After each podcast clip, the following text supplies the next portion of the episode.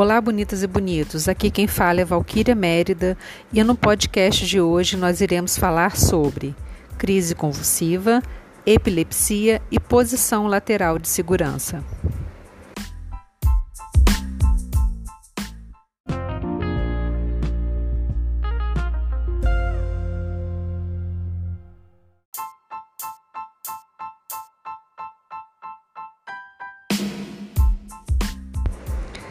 A prestação dos primeiros socorros depende de conhecimentos básicos, teóricos e práticos por parte de quem está aplicando. O estabelecimento da vítima, seja qual for a sua natureza, dependerá muito do preparo psicológico e técnico da pessoa que vai prestar o atendimento. O primeiro atendimento mal sucedido pode levar vítimas de acidentes a sequelas irreversíveis. Mas o que seria então a crise convulsiva? De uma forma bem simples, podemos dizer que a crise convulsiva é um tipo de curto-circuito cerebral. Ou seja, a crise convulsiva é decorrente do disparo não sincrônico do cérebro. Cri na crise convulsiva, ocorre uma convulsão quando há uma atividade elétrica anormal do cérebro. Essa atividade anormal pode passar desapercebida ou, em alguns casos mais graves, pode produzir uma alteração ou perda de consciência, acompanhada de disparos musculares involuntários, que é definido como crise convulsiva ou convulsão. As convulsões são contrações incontroláveis dos músculos duram poucos minutos, são contrações fortes, os seus movimentos são desordenados e, em geral, vêm acompanhadas de perda de consciência. Geralmente, durante a convulsão, além da contratura desordenada da musculatura, ocorre também salivação abundante e às vezes pode ocorrer eliminação involuntária de fezes e urina. A queda da vítima é quase sempre desamparada e, nesse caso, pode ocorrer vários ferimentos.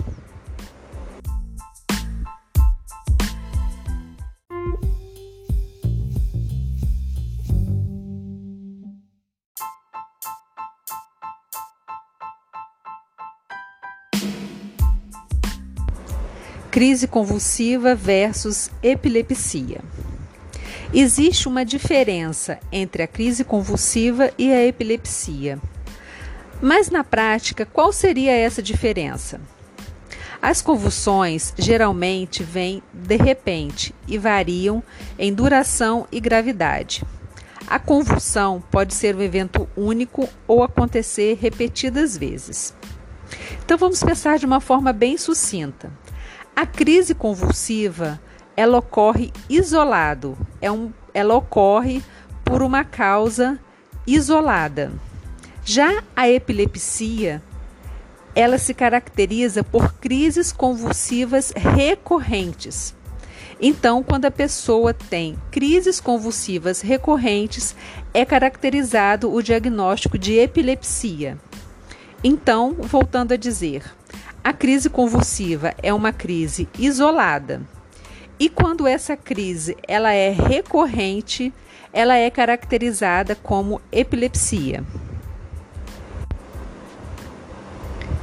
Na epilepsia, a convulsão só é caracterizada quando ela é repetida mais de duas vezes. Essa doença ela pode ocorrer por um, por um distúrbio neurológico e pode afetar pessoas de diferentes idades. As convulsões podem ser de dois tipos, parciais ou focais, quando apenas uma parte do hemisfério cerebral é atingida por uma descarga de impulsos elétricos desordenados ou generalizadas, quando os dois hemisférios cerebrais são afetados. As crises epiléticas podem ser desencadeadas, por exemplo, por emoções intensas, exercícios vigorosos, determinados ruídos, músicas, odores, luzes muito fortes. Eles podem funcionar como gatilhos para as crises. E outras condições também, como febre alta, falta de sono, menstruação e estresse, também podem facilitar a instalação de convulsões, mas não são consideradas nesse caso o gatilho. As causas mais comuns da crise convulsiva ou das crises convulsivas recorrentes, que é a epilepsia, são febre alta em crianças com menos de 5 anos, doenças como meningite, encefalites, tétano, tumores cerebrais, infecções pelo HIV, epilepsia, traumas cranianos, abstinência após o uso prolongado de álcool e de outras drogas, ou efeito colateral de alguns medicamentos, assim como esquecimento de algum medicamento específico para a contenção de crises epiléticas. Também pode ocorrer por distúrbios metabólicos, hipoglicemia, diabetes, insuficiência renal e falta de oxigenação cerebral. Ou seja, existem diversos sintomas e perdão, existem diversas causas para as crises convulsivas, para a epilepsia.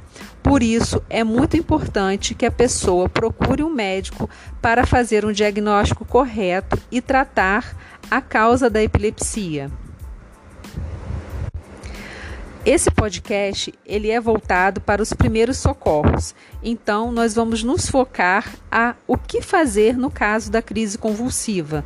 Nós não iremos nos deter a diagnósticos e tratamentos, mas é importante que a pessoa, após uma crise convulsiva, procure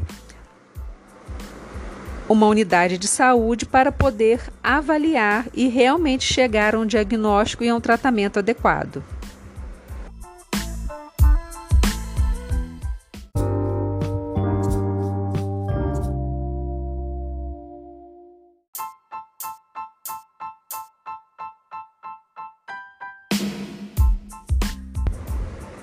Mas o que nós devemos realmente fazer em caso de crise convulsiva ou de epilepsia?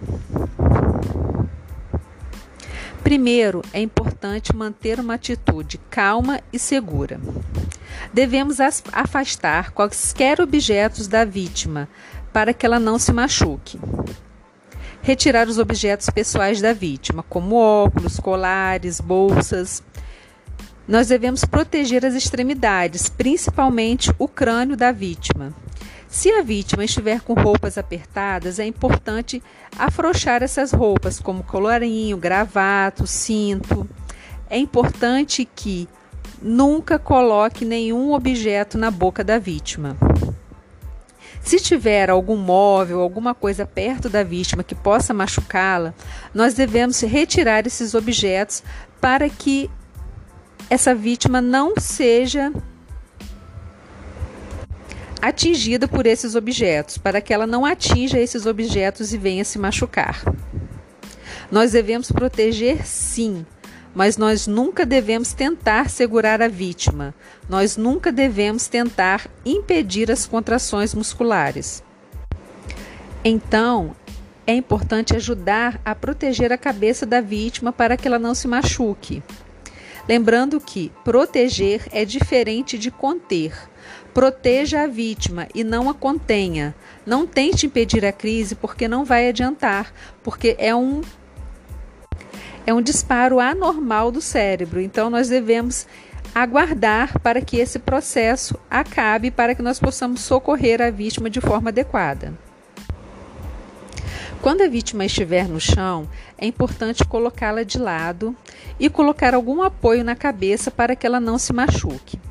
Nós devemos colocar a vítima na posição lateral de segurança, que nós já iremos descrever um pouco mais à frente. Enquanto você estiver iniciando o processo de socorro da vítima de crise convulsiva ou epilepsia, é importante que cronometre o, tempo de convulsão com o relógio. Por exemplo, se essa convulsão durou um minuto, dois minutos, cinco minutos, E ao mesmo tempo você vai pedir ajuda, você vai pedir alguém para ligar para o socorro para poder pedir ajuda. Então, recapitulando. O que fazer quando a crise convulsiva acabar?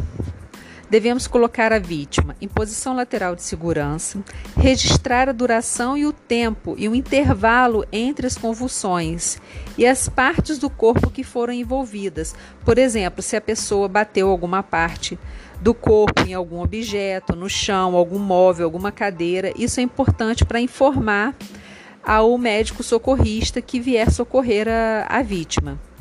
E é e devemos também esperar que a vítima se recupere.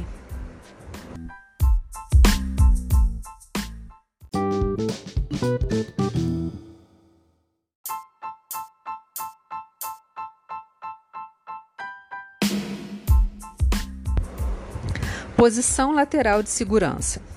Nessa posição, as vias aéreas ficam desimpedidas, garantindo que a queda da língua não impeça a passagem de ar para os pulmões e que, caso exijam, existam líquidos na cavidade oral, não obstruam as vias aéreas.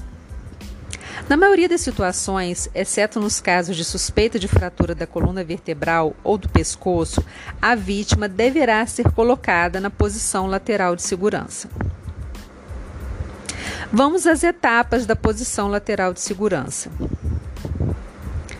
Primeiro, ajoelhe-se ao lado da vítima e alinhe o corpo da vítima, que deve ficar com os braços estendidos ao longo do corpo. Retire-lhe óculos e objetos volumosos do corpo.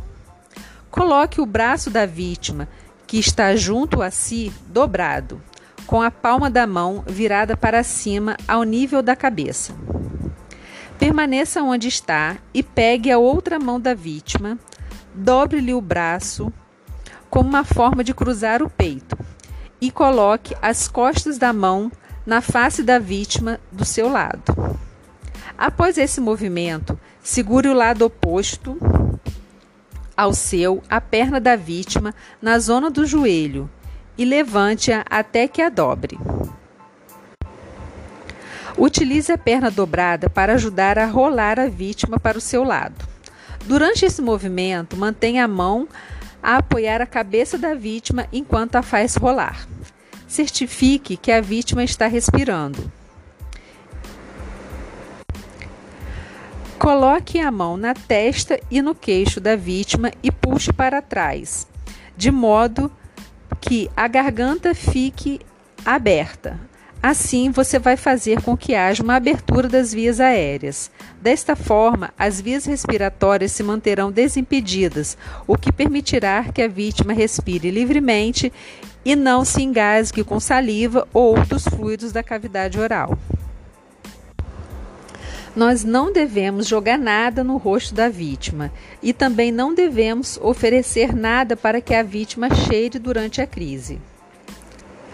É importante também que, quando a crise termine, nós podemos perceber que a vítima pode ficar sonolenta, com dor de cabeça ou com confusão mental. Então, por isso, é importante evitar dar alimentos e líquidos para a pessoa logo, logo após a crise. Os movimentos incoordenados, eles podem voltar. Então a pessoa pode engasgar. Então nós não devemos dar nem água nem nenhum tipo de alimento para a vítima. As crises elas podem durar de 2 a 5 minutos. Se elas durarem mais que 5 minutos, é importante que chame o socorro imediatamente. Essa vítima ela tem que ser levada imediatamente a um socorro médico.